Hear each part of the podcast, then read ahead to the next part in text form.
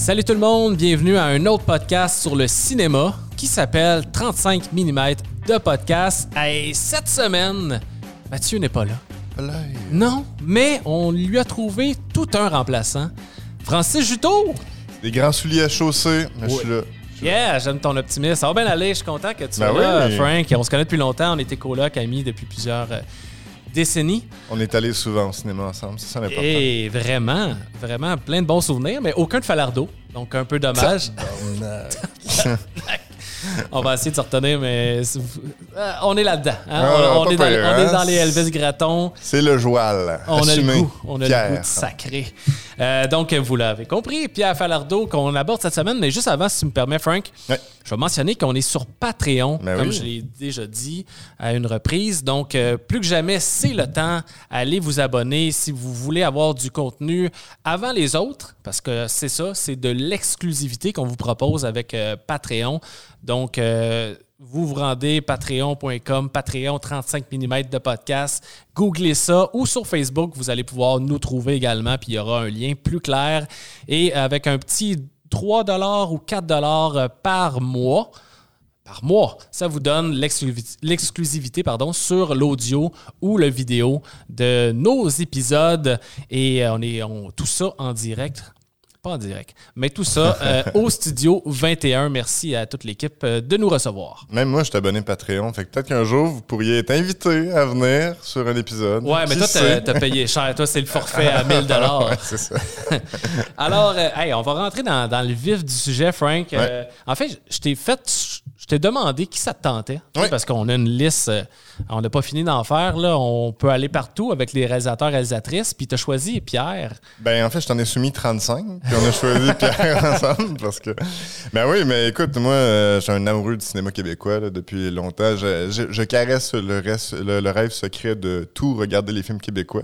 Ouais. Euh, C'est possible, ça- mais il y en a plus qu'on pense. Ça va être long. Il y en a beaucoup.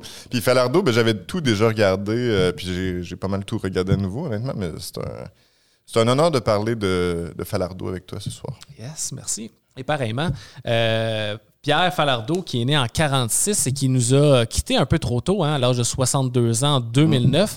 Moi, je me rappelle la journée de sa mort. Euh, Ah ouais? ben, il y a peu de gens qu'on peut dire ça, ou d'événements. Puis il y a- il y, a des gens que- que- qui sont des idoles que je me Mm-hmm. rappelle pas de la date de leur mort. Là, mais je sais pas, lui, euh, ça m'avait surpris. Euh, je connaissais peut-être pas tant son cinéma à l'époque, en 2009, mais le personnage public était très connu. Ouais. Donc je me rappelle, j'étais où exactement? Wow. Euh, ouais. T'étais où? Euh, ben, j'étais chez nous, mais je sais que j'allais faire. J'allais Ok. dans un spectacle, dans un bar Ah, à Châteauguay.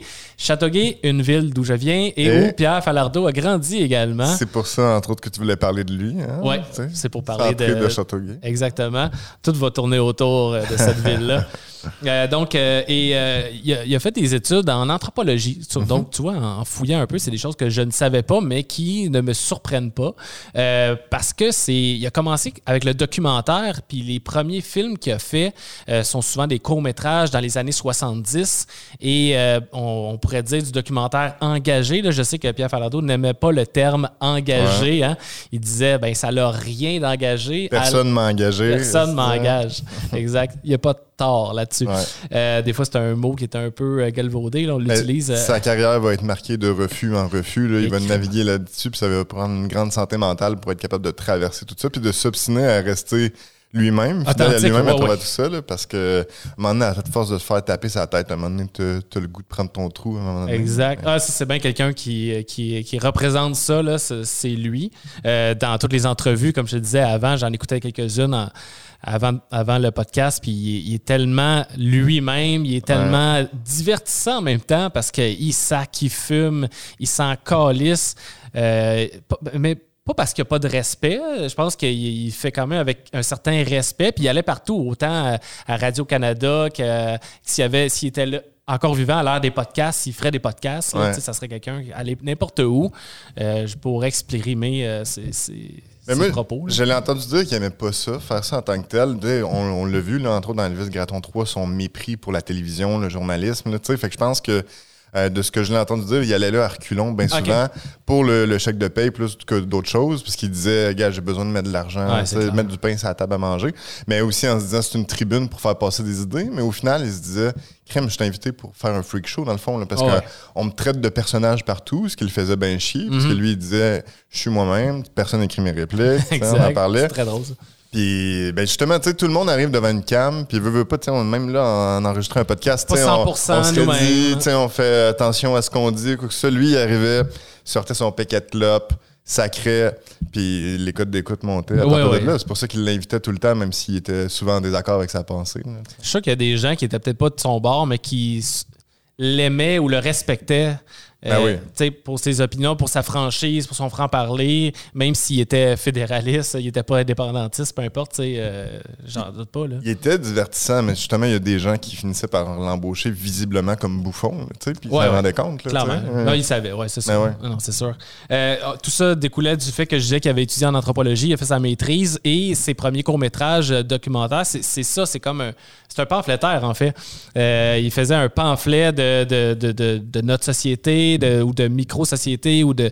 Il- des fois, il, était plus précis sur certains. euh, sur son sujet, bien que ça parlait toujours de liberté, d'indépendance, mais il pouvait parler quand même de l'Algérie pour parler de nous à, à- en ricochet ou parler de, parler de la lutte pour parler de la, la lutte à- dans le sens de la lutte euh, du peuple.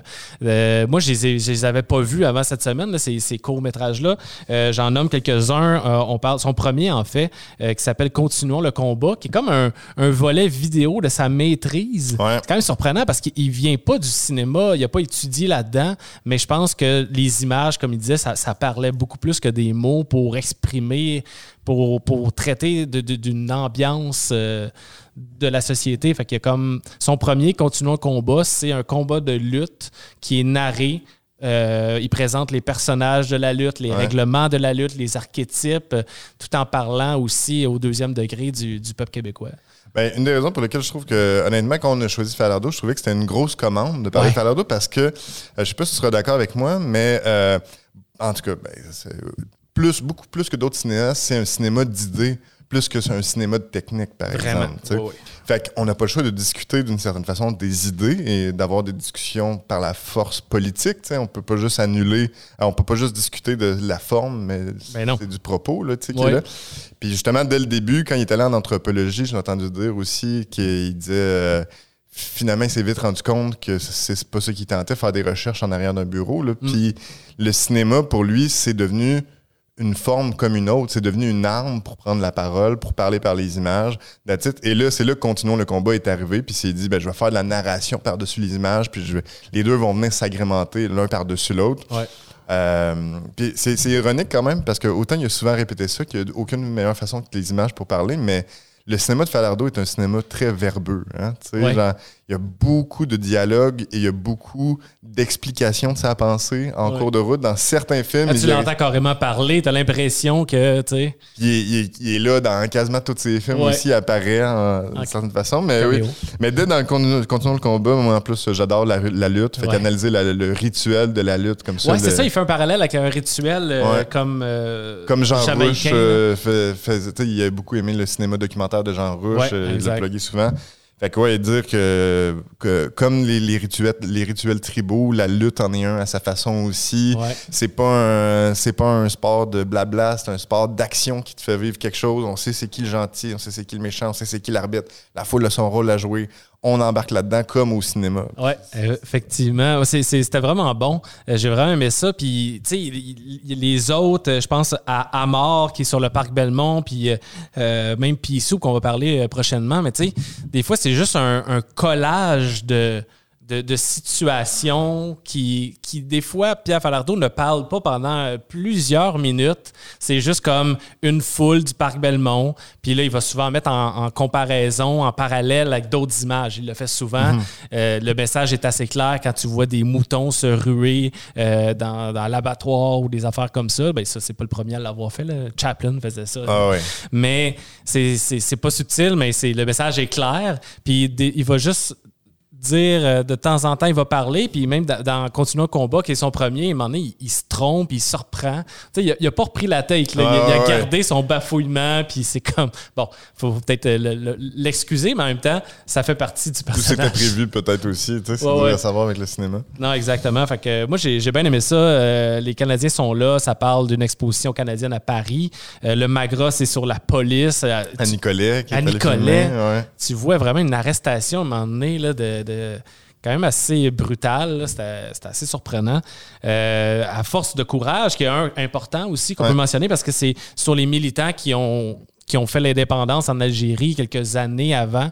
C'est tout frais, l'indépendance pour eux au moment où euh, Falardeau fait le film. Puis là, on dit Falardeau depuis le début, mais on peut inclure Julien Poulain dans Ouais. cette partie de la carrière parce que c'était un projet euh, en tandem. Là. Ils ont, je pense qu'ils sont souvent crédités comme étant réalisateurs les deux, Euh, principalement euh, Falardeau à la caméra et Julien au son parce qu'on les voit dans les images avec la perche. là. Ils se mettent souvent euh, en scène. Des fois, tu les vois juste à leur studio en train d'écouter des Ouais, bandes audio. Dans Pissou, je pense. dans P-Soup, exactement. Mais je pense que les deux s'étaient rencontrés au secondaire euh, dans Ouais. le temps, puis là, leur- leurs parcours se sont séparés parce qu'il est parti en anthropologie, puis Poulain en, cinéma, théâtre. en théâtre, ouais, exactement. Puis les deux se sont retrouvés par la suite, puis ils ont trippé ensemble. Ces courts-métrages-là, là, au début, c'est le plus, euh, je pense, c'est le plus expérimental qu'on a vu de, de Falardeau. Là, Pea Soup, c'est c'est un méchant film, euh, tu sais, de, de- où il a essayé beaucoup d'affaires là-dedans. Là. Ouais, on va le mettre d'homme P-Soup. euh, C'est. Bon, on connaît ce film-là, les gens le connaissent pour la scène du PFK Kid. Ouais. Euh, moi aussi, je le connaissais Ouais. pour ça, même que je pensais que c'était un court-métrage puis que c'était pas mal juste Ouais, ça, mais ça dure une heure et demie. tu sais. Il y a un Je- peu de tout. Je pense, ça a peut-être été. Je me souviens pas exactement de ma rencontre première avec Falardeau, mais c'était fort probablement par YouTube ou un coffret DVD que j'avais loué, mais sûrement YouTube avec le PFK Kid, puis le temps des bouffons, puis ça a été extrêmement marquant. J'ai eu un rapport hyper personnel euh, de Falardeau après ça, là, honnêtement. là.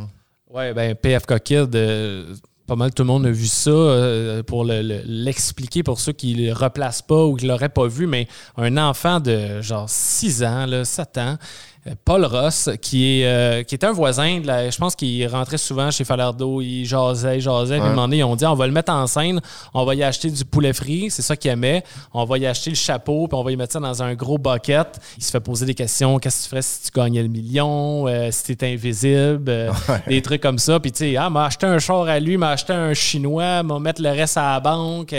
C'est que t'as donné les billets, le chien. les chiens, ouais, c'est ça. Il appelle la police les chiens parce qu'évidemment, c'est ça qu'il a C'est comme ça que dans son entourage, on les nomme, tu sais. Ah, c'est, tellement une bonne scène. Puis le reste, c'est super bon aussi. Un peu de tout. Comme je m'étais fait une petite énumération pour, pour m'en souvenir. Mais euh, tu sais, il y a autant des bourgeois, des, des, des gens qui travaillent dans les usines, euh, des gens dans une taverne qui sont Ouais. chauds, qui parlent. Il y a Félix Leclerc qui fait un bout. Euh, tu vois des speeches de Pierre-Éliott Trudeau. Euh, tu vois, un moment donné, juste des maisons des riches. Ça, c'est ce qui m'avait le plus marqué Ça, quand je l'ai hein? écouté, qu'ils disaient leur adresse, comme Leur ça, qu'ils adresse. disaient ce qu'ils travaillaient, puis j'étais comme, il y a quand même une violence Ouais. dans, dans- dans son cinéma. On peut comprendre pourquoi il s'est fait taper ses doigts, mais il a pas eu peur de lui pointer du doigt, mais de façon hyper personnelle. Ça, tu sais, Ah mon Dieu, révéler ça, ça les adresses avec la photo des maisons, là, tu sais. Exact. Ben, il réussirait sûrement à le faire encore aujourd'hui, le Ouais, ouais. mais ouais, c'est ça. Il mangerait encore plus de ventes que dans le temps, mais. euh, non, c'est clair. Ils disaient-tu leur chiffre d'affaires ou quelque chose de même Euh, aussi? je, ouais, je pense que c'était ça ou la valeur de la maison, en tout cas Ouais. pour qui il travaillait, euh, etc. Mais pour revenir à Apple Ross, ça a été hyper marquant. Puis même moi, euh, après, comme beaucoup de monde, je pense que c'est hyper connu des Québécois, euh, vous nous direz là, Ouais. Mais autant que François Pérusse, c'est comme une icône, le PFK Kid, que tout le monde oui. connaît. Puis tu sais, on, était beaucoup à se demander, il est devenu où? Il est parti où, ce gars-là? Puis justement, Ouais. il n'y a pas longtemps, tu sais, euh, Jules Falardeau... Son euh, fils. son fils a réalisé, donc, euh, ben, était parti à la rencontre, le retrouver. est allé à la rencontre de Paul Ross, euh, qui, 40 ans plus tard, là. Qui tout ce temps-là était à Saint-Jérôme, mon patelin, pour Ouais. faire le lien avec ton patelin. fait que tout ça se passait dans les rues de Saint-Jérôme, puis j'étais comme, Hey, je l'ai sûrement déjà croisé, Eh oui, dans le fond, ce hey, gars-là. c'est vrai. Y avait-tu fait de la prison? Il a fait des Ouais, sorties hein? de prison, puis tu sais, euh, pour faire une plug en même temps, moi, dans, dans- dans mon premier roman, Montréal Insomniac, Oui. j'imaginais, le PFK Kid est là, avec Falardeau aussi, tu sais, je leur ai redonné euh, vie et parole dans un un peu halluciné. Mais j'essayais d'imaginer qu'est-ce qu'il était devenu selon les recherches que j'avais fait. Puis selon ce que j'avais vu, il était mort. Fait que moi, j'étais convaincu qu'il était mort, Paul Ross, comme Ah, beaucoup ouais. de monde. Ouais, j'imagine. Puis non, finalement, il est encore vivant. Puis si- allez, allez regarder ça, honnêtement. Vous pouvez trouver ça facilement Oui. sur YouTube. là. les rencontres à la- avec Paul Ross, c'est très touchant. Ben, Je voulais justement faire un petit aparté aussi là-dessus parce que tu es, auteur puis tu écrit un roman qui s'appelle Insomniac, euh, Montréal Insomniac. Puis dans cette scène-là dont tu parles, il y a aussi Francis Simard et Ouais. Falardeau qui sont dans le même truck. On va revenir sur Francis Simard éventuellement, mais tu as comme écrit euh, des, un dialogue pour Pierre Falardeau. Tu as mis des mots dans, dans la bouche, je veux pas. Euh, t'as- T'as-tu comme réécouté du Falardeau juste Ben avant oui, pour. euh, C'était une grande mission pour moi. Puis c'était touché aussi de Ben oui. dire je vais faire parler Falardeau. Puis il parle beaucoup. Lui, il a comme un gros monologue. Dans le- je, je le rencontre. euh, son- je ren- le, le personnage rencontre son fantôme d'une certaine Ouais. façon. Puis non, mais je suis allé voir. euh, J'ai fait un peu comme Falardeau a fait dans Peace Soup. C'est un, un collage de beaucoup de ses propres expressions à lui parce que il y a tellement un, par- un parler extrêmement poétique. Ah oui, là, tu sais, oui. Falardeau, c'est. C'est incroyable ces images. J'ai toujours dit qu'il savait pas écrire, mais c'est complètement faux. Là. Tu sais, C'est magnifique. Écoutez Ouais. ce qu'il dit, ce gars-là.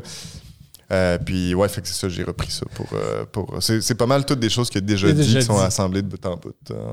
Très cool. On, Ouais. on- va leur plugger à la fin du, du podcast, mais Montréal Insomniac, vous pouvez trouver ça dans les librairies, Alright. partout. Hein, je t'envoie une passe la palette. Euh, Tabarnak. tabarnak. Mais euh, on vou- je voudrais passer au temps des bouffons parce qu'on est un peu dans, dans ce- ce- cette partie-là de sa carrière. Euh, parce que tu as dit poésie, puis c'est vraiment de la poésie pendant 15 Ah ouais. minutes, ça. Euh, c'est un court-métrage qui a filmé en 85 au Beaver Club, euh, qui était justement une, une espèce de cérémonie euh, des, des- des ancêtres de ceux qui nous ont colonisés, dans le fond, là, les, Anglais qui faisaient la traite de la fourrure à, à l'époque et qui, de génération en génération, euh, célèbrent cette belle époque pour eux en s'habillant avec des fausses barbes, des faux euh, favoris, des chapeaux et tout. Et c'est des, des Blancs, des Québécois ou des immigrés qui font le service. Et là, lui, il est allé filmer ça avec sa femme, sa blonde, euh, Manon Quand il était pas connu, Il n'était pas connu. C'est en 85. Fait que, tu sais, Elvis Gratton, ça n'avait pas encore levé. Euh, ça a sorti plus tard en 93, Le temps des bouffons. Et je suis surpris qu'il y a quand même pas mal de monde qui ont vu ça. Je sais- moi, je pense que je l'ai vu dans un cours de philo euh, au cégep pour la première fois, mais je suis pas certain. Euh, juste de le réécouter, là, il est vraiment cru. là. Il ne se gêne pas. là. Ah, c'est. C'est, c'est- je reviens à ce mot-là, puis je veux pas l'employer dans, dans un terme nécessairement pé- péjoratif, mais c'est violent. Ouais. Sa, sa narration est hyper violente. Et y a, y a- il y a une, ça rajoute de la beauté à cette poésie-là, et poésie-là aussi, mais on peut encore une fois facilement comprendre pourquoi ça l'a autant foutu la marde. là, Uh-huh.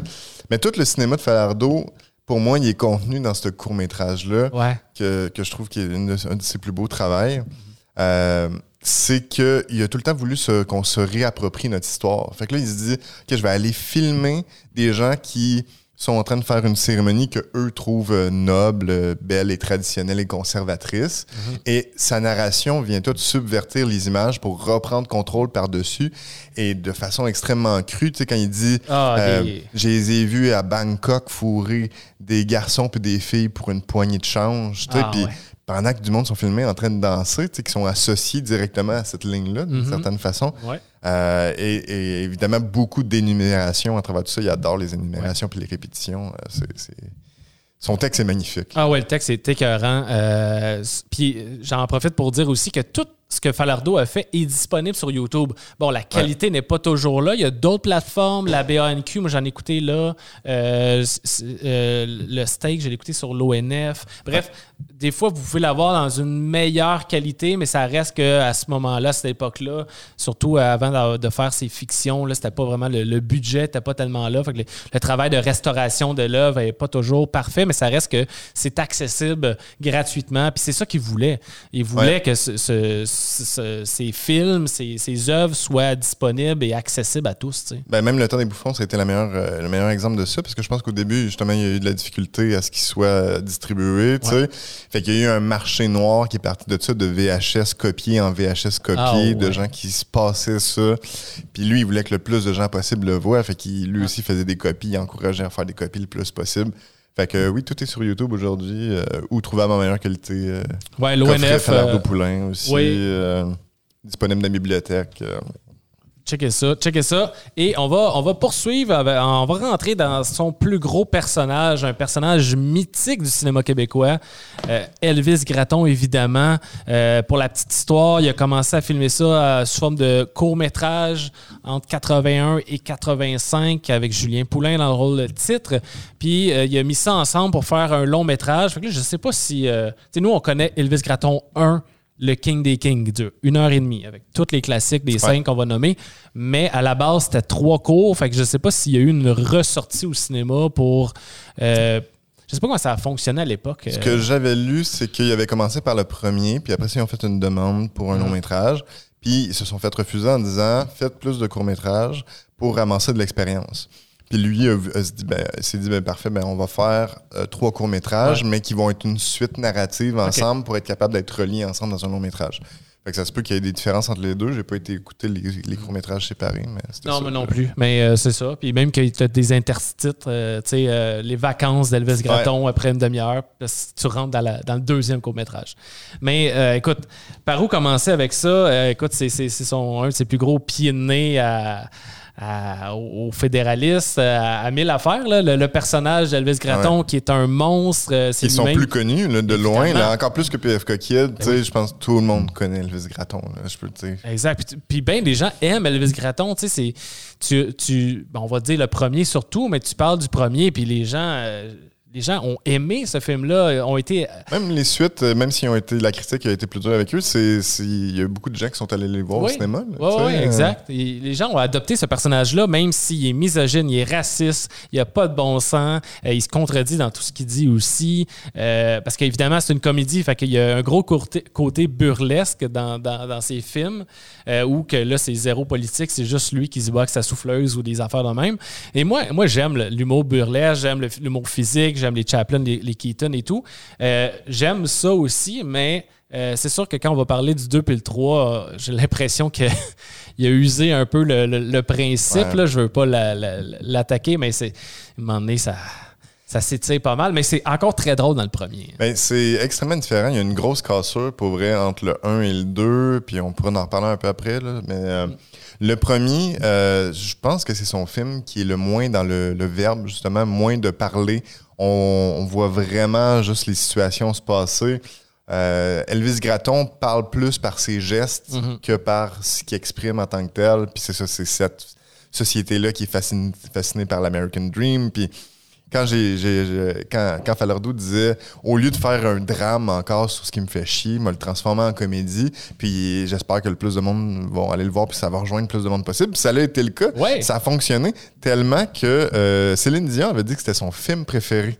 T'imagines-tu? Céline Dion, à côté de René Angélil, il y a le tape de ça qui existe qui dit c'est mon film québécois Hey, ça me dit préféré. chose, mais elle n'a pas dit ça à l'époque que c'est sorti, genre par après, parce qu'elle était jeune. Euh, ben, elle a dit ça quoi, genre une dizaine d'années plus tard? Je là? sais pas, bonne question. Dans- dans- dans- J'avais l'impression que c'était après être allé au cinéma le voir parce qu'il était jeune aussi quand Ok. le.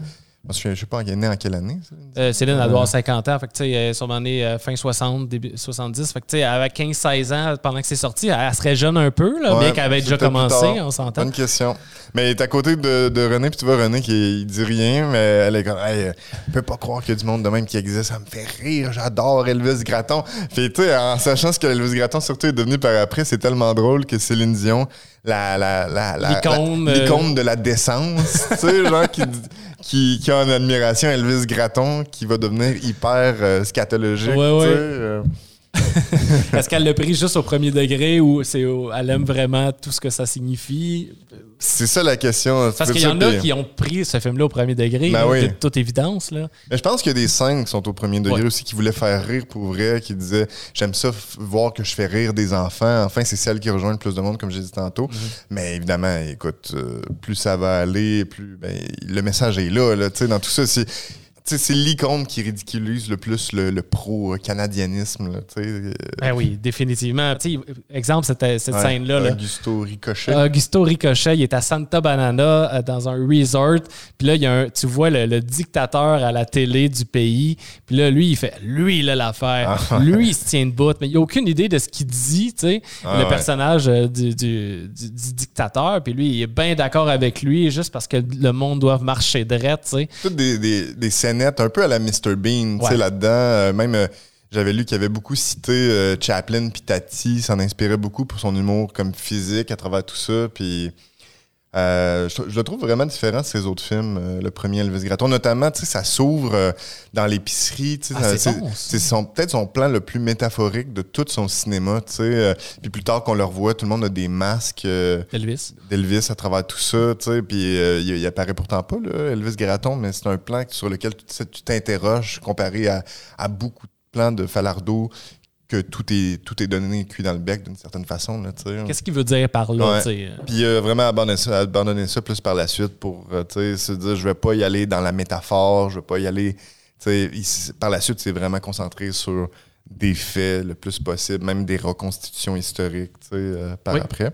Mais bon, avant d'aller là-dedans, moi, il y a plein de répliques cultes d'Elvis Gratton. Là, les, pas te faire couper les cheveux le pouilleux ou euh, Hey Linda, c'est Shirley. Ah ouais, ouais, pasta dentale. Pasta dentale.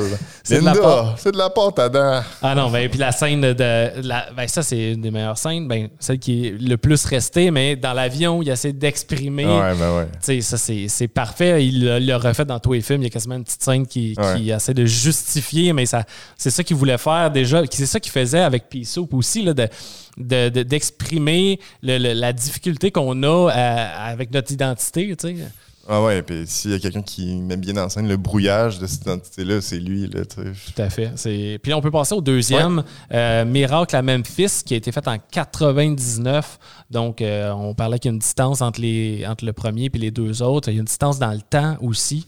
Euh, Ouais. Il était à un autre moment dans sa carrière. Il a fait des films entre ça, qu'on va y revenir, des films plus dramatiques, sérieux.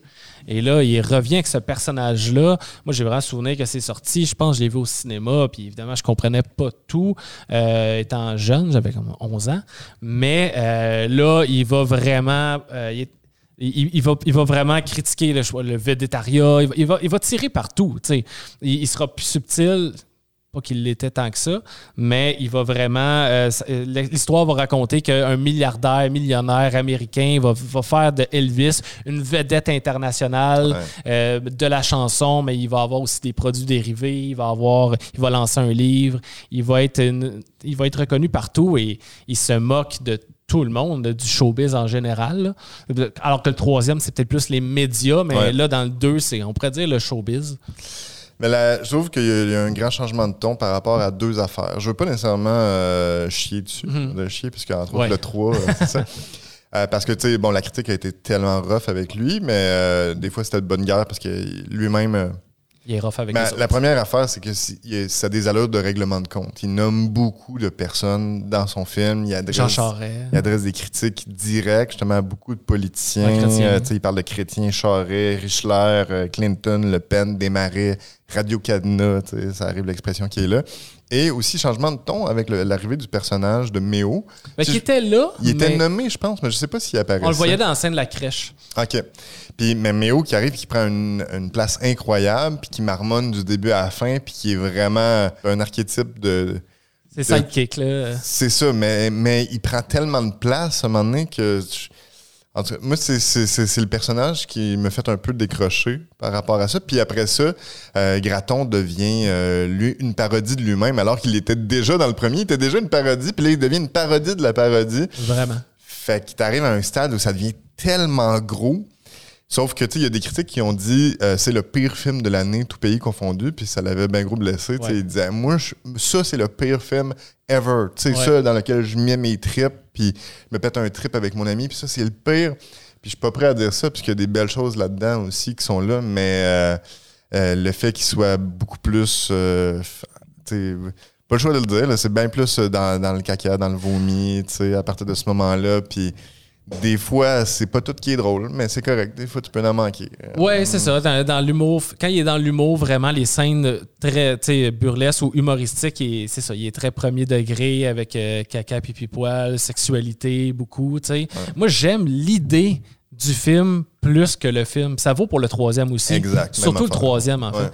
C'est que l'idée que je m'en calice, je vais juste vous offrir. Vous aimez ça, la marde qui joue à TV, la Ouais. marde américaine, mais on va faire notre propre marde. Il avait déjà dit ça, j'ai pas la, Ouais. la citation exacte, là, mais tant qu'à écouter de la marde des Ah autres, ouais. je pense que c'était par rapport à Star Academy qui avait dit ça. Là. Puis il avait été invité à Star Academy, puis il Ah était allé aussi au tout premier, je pense, Star Academy. Non, peut-être pas le tout premier, mais en tout cas, premiers. Ouais, Ah ouais, j'ai pas souvenir de ça. Wow, j'aimerais ça trouver ça. ouais mais sais, il est dans un documentaire sur lui. Ah, mais- cool, cool. Mais c'est ça, c'est que j'aime l'idée. Avec le troisième, euh, on peut le mettre à, à l'écran d'homme, mais c'est le troisième où il va se terminer de façon très fécale. Euh, il, va, il va diriger euh, les médias. Dans le fond, il va parler de la convergence des médias. Il va, il va critiquer des marais, puis tous ces, tous ces pélados et tout, euh, en, en étant propriétaire de tous les médias, puis en mettant de la marde carrément à télé. En même que le début du film, il y a, une compagnie qui s'appelle Télé Égout, donc qui, qui pompe de la marde dans les Ouais. égouts. Et, qui le diffuse 24 heures sur 24 à télé, fait que les gens écoutent littéralement de la merde. Le premier plan de ce film-là, c'est les égouts, c'est de la merde. Puis à la fin, on peut bien le spoiler, Oui. pas bien grave. C'est rendu un plein de merde qui littéralement, euh, son corps est rendu brun au complet et il est tellement plein de merde qu'il Qui explose, explose. de merde. Moi, je pense que c'est le premier euh, film que j'étais allé voir de au cinéma de lui. Puis tu sais, euh, à cet âge-là, j'étais un ado environ, je devais avoir 15-16 ans. Le monde quittait la salle. Puis Ah. on- nous, on comprenait pas vraiment tant que ça, tu sais, justement. Mais en le réécoutant, je l'ai plus aimé que le deuxième. Il y a bien des bouts qui m'ont fait Moi aussi. On en parlait tantôt, mais là, on dirait qu'il se prend encore moins au sérieux. Bon, les journalistes en clown, puis tout. les journalistes en chien. En chien aussi, mais aussi la fameuse scène qu'on parlait tantôt où est-ce qu'il y a les 10 tabarnaks de suite qui sont dits par Julien Poulain.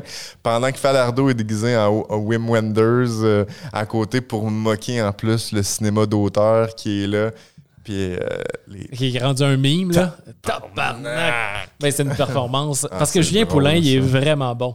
Euh, ben, c'est un excellent acteur. Ben oui, ben il l'a- oui. il l'a prouvé dans maintes, à maintes reprises dans des films dramatiques, mais même dans des films comiques. Autant que le personnage est grossier et gros, il est tout le temps bon. Il est vraiment. et ben, Ouais, ça ça a aidé la popularité de ça. Puis il le prouve même dans les pires scènes de la trilogie. Il est bon pareil. Ah non, tout à fait. C'est toute une performance euh, d'acteur. Puis après, pas de doute qu'il s'est fait reconnaître. Puis euh, qu'il a rejoint, justement, il a rejoint la, la- la classe ouvrière encore plus. Là, Ouais. En se promenant dans les rues, le monde se reconnaissait là-dedans, soit pour en rire ou il aimait certaines parties du personnage. Euh, chapeau. Oui, je me rappelle quand. Moi, j'étais allé aux expos quand le troisième est sorti, euh, ou euh, dans le deuxième. Bref, c'était à la fin des expos. Euh, on avait des billets gratuits. Les chiens nous avaient donné ça. Non. on était allé voir les expos, puis il y a- il y a- ben, Julien Poulain était là, puis sur les écrans, ça disait, tu sais, les caméramans l'ont spoté, là. Puis Elvis Gratton, puis là, il y avait un spot sur lui, il s'était élevé, mais il était pas bien Elvis. là. il Ben était non, juste venu voir la game, puis on- il y avait genre 7000 tranquille, personnes, là, 7000 c'est- personnes dans le stade. Non, mais il était content, tu sais, il saluait, tu sais. Puis moi, j'étais kid, puis j'étais comme, ah, c'est le gars d'Elvis. Mais tu sais, j'étais jeune, puis je le connaissais, tu sais. Ouais, oui, je comprends. Mais tu sais, juste revenir au, Ouais. au troisième, tu sais, Falardo qui parle beaucoup, ça le fait chier, le langage en pied de poule, ça l'a tout le temps fait chier, Radio-Canada, du monde qui emploie des, des mots compliqués euh, pour Mm-hmm. Ah. essayer de terroriser des affaires. Puis même Wim Wenders, tu sais, c'est... Il a beaucoup aussi critiqué le cinéma d'auteur. Je suis tombé sur un, un article, là, pour vrai, euh, qui, qui écorchait plus ce, ce que moi puis toi on aime. Ah c'est parce hein? que c'est facile de rire des autres, mais là, Ah ouais. quand il faut être capable de rire de nous-mêmes aussi, puis que, mettons, il disait quand Ran de Kurosawa est sorti, puis que toutes les, les, les critiques disaient c'est du génie et tout, puis d'une certaine façon, il, il impliait, que- il sous-entendait que c'était autant de la merde que Rambo, mais c'était de la merde pour Avec un l'élite. bel emballage, Avec ouais. un bel emballage, puis qu'on boudait Rambo, mais on, nous, on allait voir Ran, puis même si on n'avait pas vu Ran, on disait à quel point c'était incroyable, Ran, puis euh, là, si t'allais voir Ran, t'avais pas le choix de sortir de là, c'est exceptionnel, euh. Puis c'est ça qui est, moqué aussi dans, ouais. dans- quand il est Wim Wenders, puis qui dit on va faire des scènes euh, où est-ce que il se passe le sel puis le poivre pendant. Ah, euh, c'est bon, ça. Tout le monde broille, puis euh, les placements de produits, tout est, tout est étiqueté avec la, la, la- Ouais. la feuille d'érable, puis c'est juste une scène de passe-moi le poivre puis le beurre. ouais. Fait que c'était un cinéaste de trip, tu sais, qui Ouais. se disait ça le faisait chier autant ça que l'autre bord. hein. Ouais, ouais. Je suis d'accord avec toi. Le troisième est meilleur que le deux. Parce que il, tu peux pas aller plus loin que ça. Il est allé au, au plus. Tu sais, il aurait, il aurait pas pu avoir un quatrième, là. Ah, il est sûr qu'il y en aurait trouvé une façon. tu sais, à la fin, ça se finit par la renaissance là, de, C'est vrai, de- de c'est Graton, vrai. Fait Non, t'as euh, t'as raison. Ouais, je, je sais. Il aurait continué. Ah, c'est clair. OK, alors, on va rentrer dans sa Ouais. phase un peu plus euh, sérieuse, euh, du moins euh, avec euh, le party. En 90. Donc, on revient un peu dans le temps. On était dans les années 2000 avec les derniers Elvis. On recule un peu. Le Party qui a prouvé, en tout cas, moi, de mon point de vue à moi, qui était vraiment capable de de bien réaliser. Euh, parce que oui, c'est un artiste exceptionnel. J'adore le party. Mais euh, tu sais, les Elvis Gratton, c'était beaucoup euh, une scène, tu sais, une caméra fixe avec des personnages qui se promènent dans le cadre. Tu sais. là, avec le party, c'était pas la plus grande des mises en scène, mais c'est un film qui se passe en une journée, une soirée quasiment. il y a beaucoup ça, hein, un temps donné, fixé. Ça, ça m'a toujours appelé aussi. J'ai tout le temps adoré ça, oui, mais. Le party, euh, ben justement, c'était parti de sa rencontre avec Francis Simard en prison.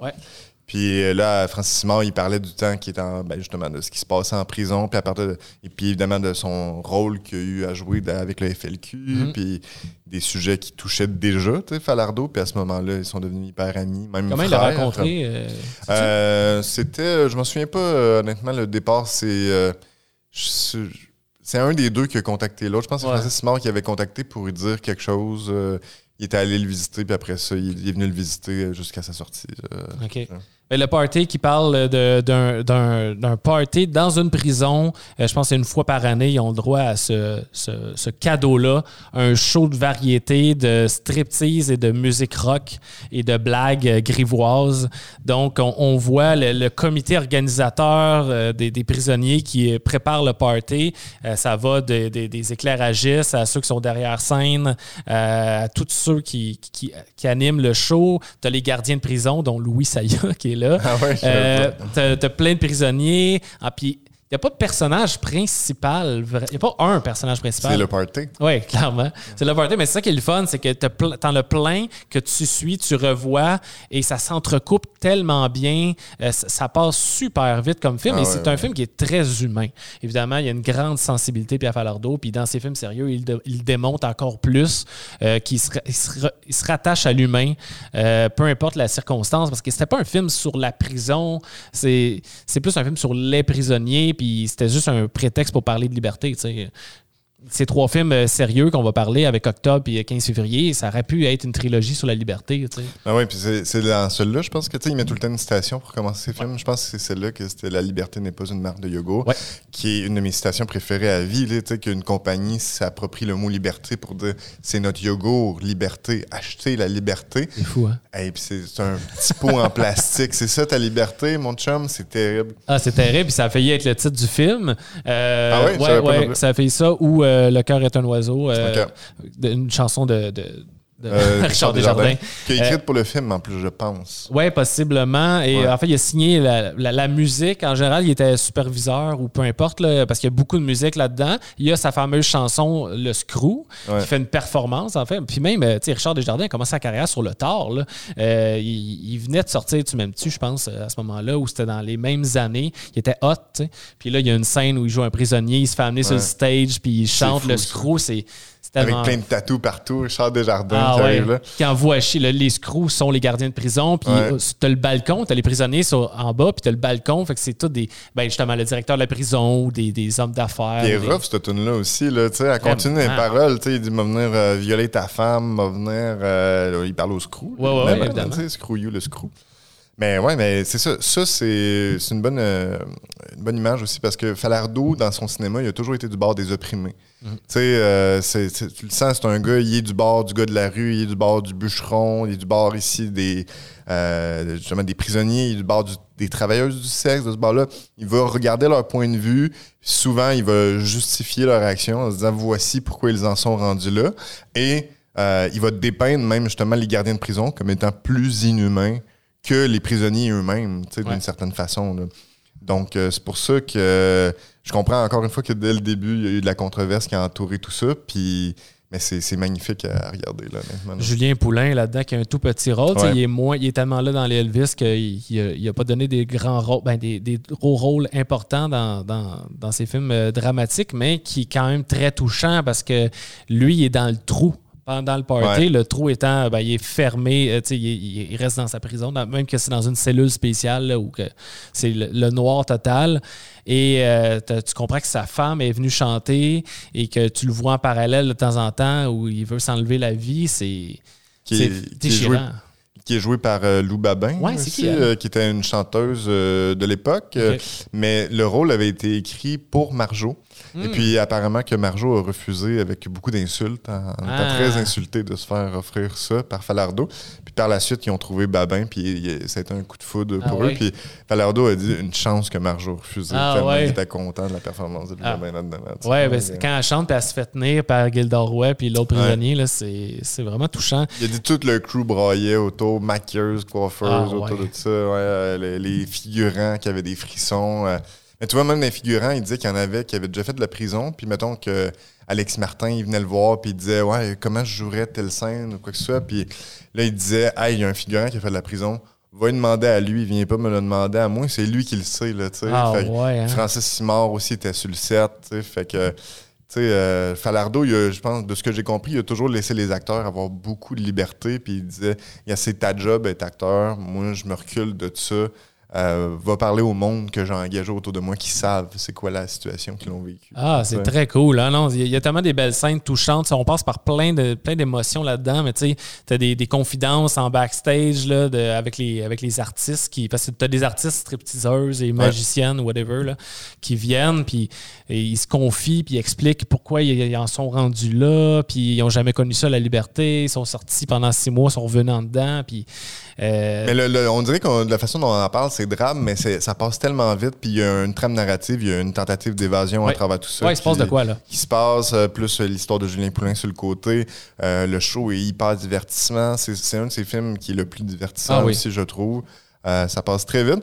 Puis même s'il y a une glorification, vous veux pas des prisonniers à travers tout ça, puis de leur réalité, il y a quand même, c'est pas tant que ça un spoiler, là, ça, là, mais ça se passe à la fin, il y a un retour de la réalité cruelle à la fin avec des prisonniers qui font un viol euh, d'une des personnes qui est là dans Ouais, les toilettes. hey, c'est vrai. Ouais, oui. Fait que, tu sais, pour dire, ah non, finalement, c'est pas des saints non plus, là, ces Mhm. gars-là, tu sais. euh, mais euh, par contre, après, ce qui est intéressant, c'est qu'il y a, il y a aussi la justice entre prisonniers, d'autres prisonniers qui s'en mêlent en disant, hey, ça n'a pas d'allure, ce, que- Mhm. Ouais. ce qui vient d'arriver, puis qui, qui, qui s'en mêlent à travers tout ça. Mais ouais, c'est un. C'est complexe, le- les rapports de pouvoir dans ce film-là, puis c'est hyper intéressant. Vraiment intéressant. Il a écrit ce film-là parce qu'il n'arrivait pas à avoir le financement pour Octobre, qui est son film d'après, mais qu'il avait écrit avant, vous comprendrez. Et euh, il était dans une dépression, il a écrit Le Party, mais il a finalement eu, euh, pu faire son film quatre ans après, en 94, Octobre. Moi, je pense que c'est le premier que j'ai. Ben, on enlève l'Elvis, là, mais c'est l'autre que j'ai vu en premier.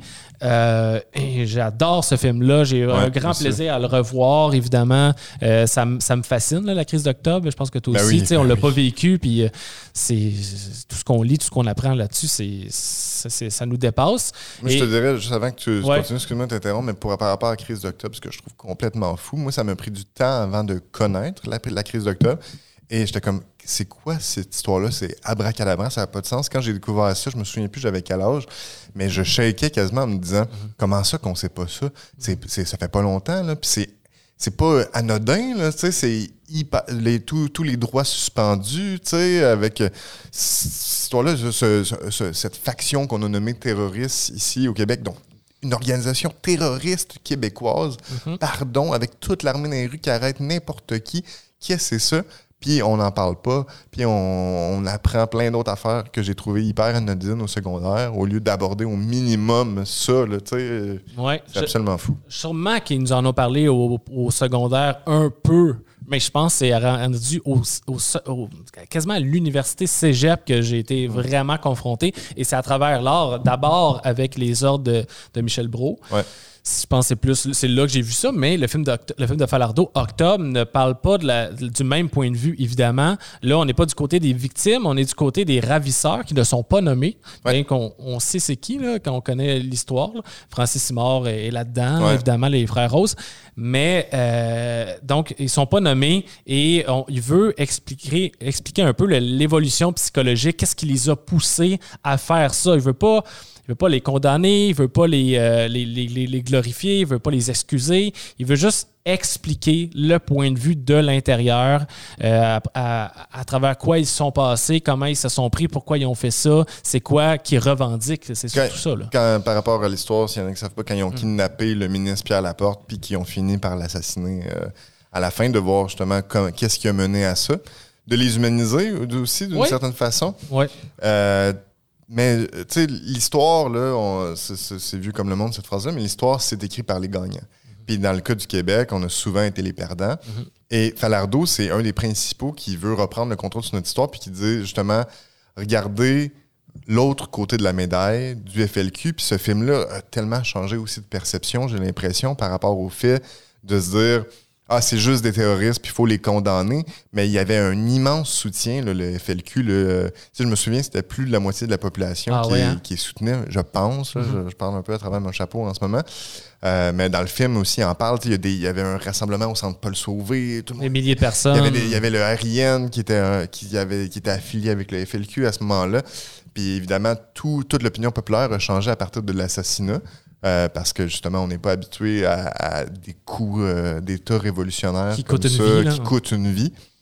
Euh, puis ça a changé. euh, le, le FLQ, après ça, est devenu maudit, banni de l'histoire. Même que, tu sais, Falardeau, il disait de son scénario, tu sais, il portait le nom d'Octobre, puis juste à lire le titre, il dit le monde shakeait, là, tu sais, là, les, les- les- ceux qui donnaient les bourses ou les politiciens Ah shakeaient. oui, ça devait. Euh, puis, tu sais, il y a eu un sénateur qui a eu euh, accès. euh, il, a, il a reçu apparemment une enveloppe euh, anonyme avec le scénario dedans que quelqu'un serait venu y porter. Il l'a photocopié, il l'a donné à d'autres sénateurs. Il- eux, eux sont sortis des médias avant tout le monde en disant c'est indécent, ça salit le nom de Pierre Laporte. Ce film-là doit jamais voir le jour.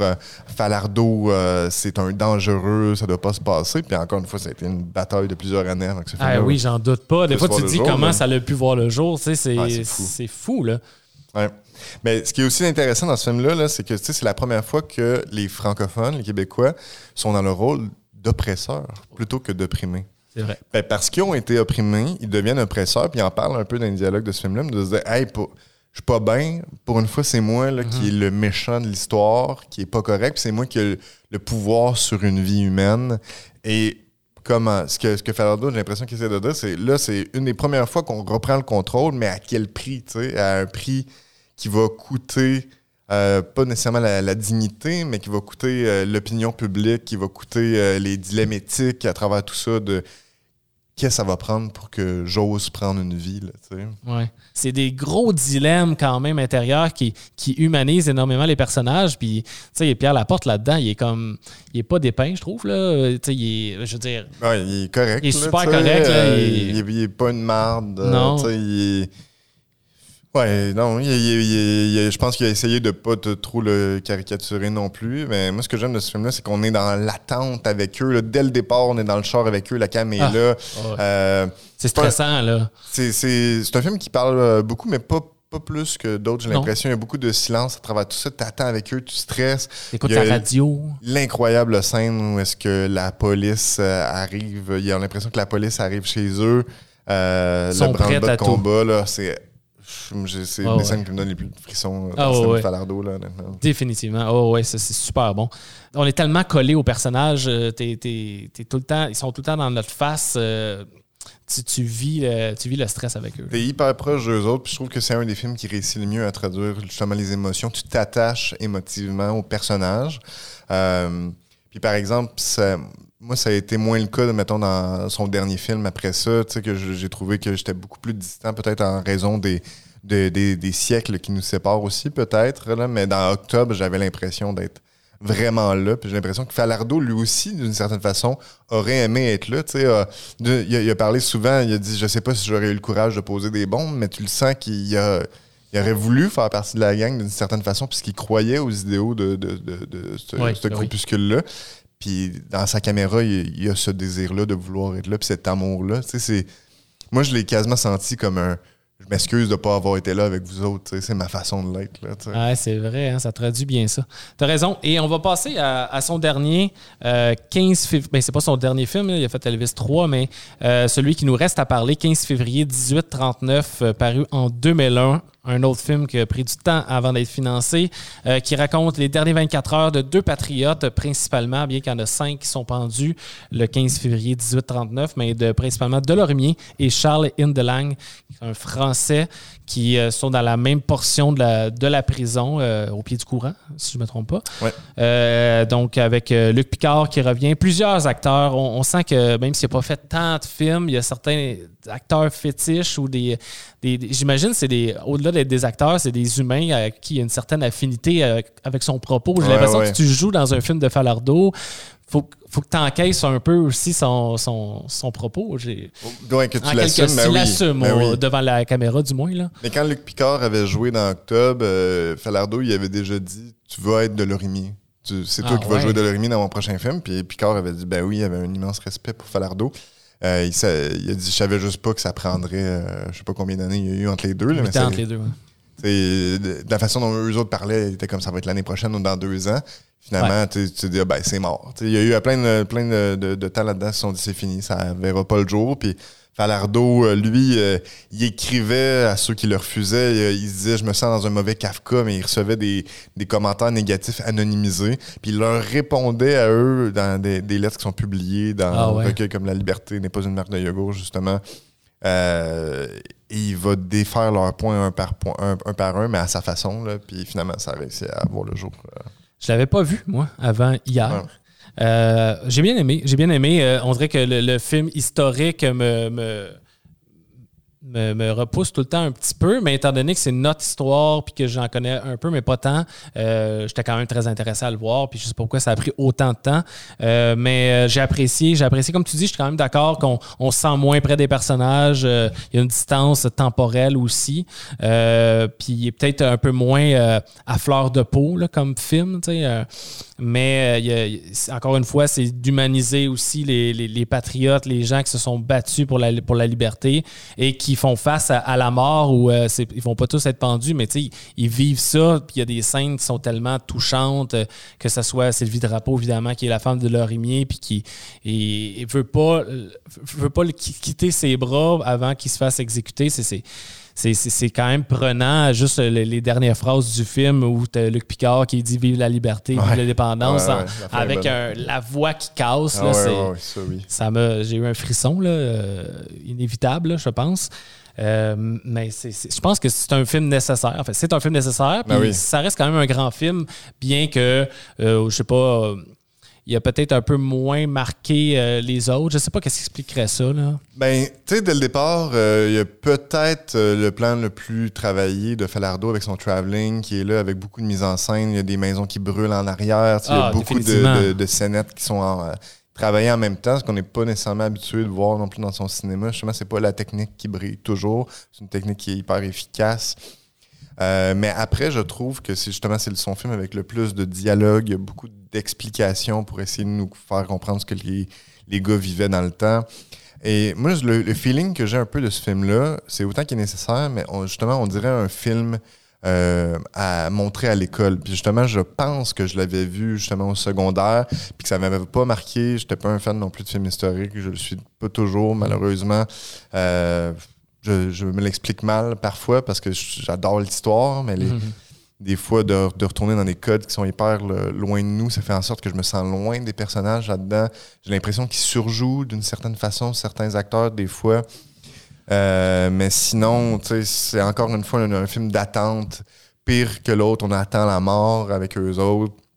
Euh, je me sens moins proche d'eux, mais incroyablement nécessaire aussi jusqu'à cette finale là euh, Luc Picard euh, magistral à la fin ah. euh, dans tout ça le, plan des, des, des pattes qui, qui, se pissent dessus puis qui le gars qui refuse de il tient sa corde ah tabarouette ah non, c'est ben c'est parfaitement imagé. Là. Je veux dire, c'est dans ta face. Là.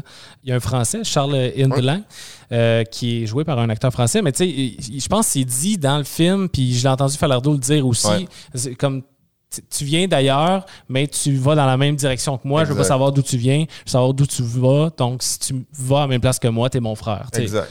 Comme beaucoup de souverainistes, euh, Falardeau s'est fait accuser de racisme, de xénophobie, justement, vu que, bon, il voulait que son peuple accepte de- Ouais. à l'indépendance. Donc, euh, mais, puis là-dedans, lui, c'était sa façon de dire, m'en calisse d'où qu'il est né. Moi, s'il a le même combat que moi, je- comme tu l'as dit, il est avec moi, mais ça implique quand même que les autres doivent embrasser son combat, Oui. à ce moment-là. Puis Indolang, c'était sa façon de dire, regardez, c'est ça ma pensée aussi, genre, tant que vous soyez avec moi, puis même, euh, euh, je fais une, une parenthèse, moi, j'ai même été, euh, j'ai été lire la bande dessinée du film Le jardinier des Molson. Ouais, c'est le film qui n'a pas eu lieu. ouais. Qui n'a pas eu lieu, un des nombreux. Mais lui, c'est celui qui a travaillé fort aussi. Puis dans Le jardinier des Molson, qui a été illustré en bande dessinée, euh, tu sais, il se ramasse à la guerre, dans la Première Guerre mondiale, les Canadiens français, avec notamment des Sénégalais, etc. Puis il dit T'es mon frère, on est à la guerre ensemble, tant qu'on a la même cause. Euh, Ouais. c'est beaucoup intéressé justement à la- à l'Algérie avec l'indépendance. Tous les, les peuples qui ont essayé de gagner leur indépendance, euh, comme le Québec, mais c'est la même chose pour une de langue, c'est ça qu'il représente. dans Continuons le combat, ça commence sur des images euh, de, de la Jamaïque, d'une tribu. euh, il, il fait des parallèles. Je pense qu'il se reconnaît dans les autres peuples euh, opprimés, évidemment. Ah oui, tout à fait. Écoute, on a fait le tour de sa filmographie. Enfin, on n'a pas parlé du steak. euh, Peut-être une petite mention. Euh, le steak, un, autre- un film co-réalisé avec, euh, avec Manon Le Riche, qui est un documentaire sur un boxeur. On est toujours dans les mêmes thèmes, mais là, il avait fait la lutte au début de sa carrière. Là, c'est la boxe. Je pense qu'il était un grand fan de boxe.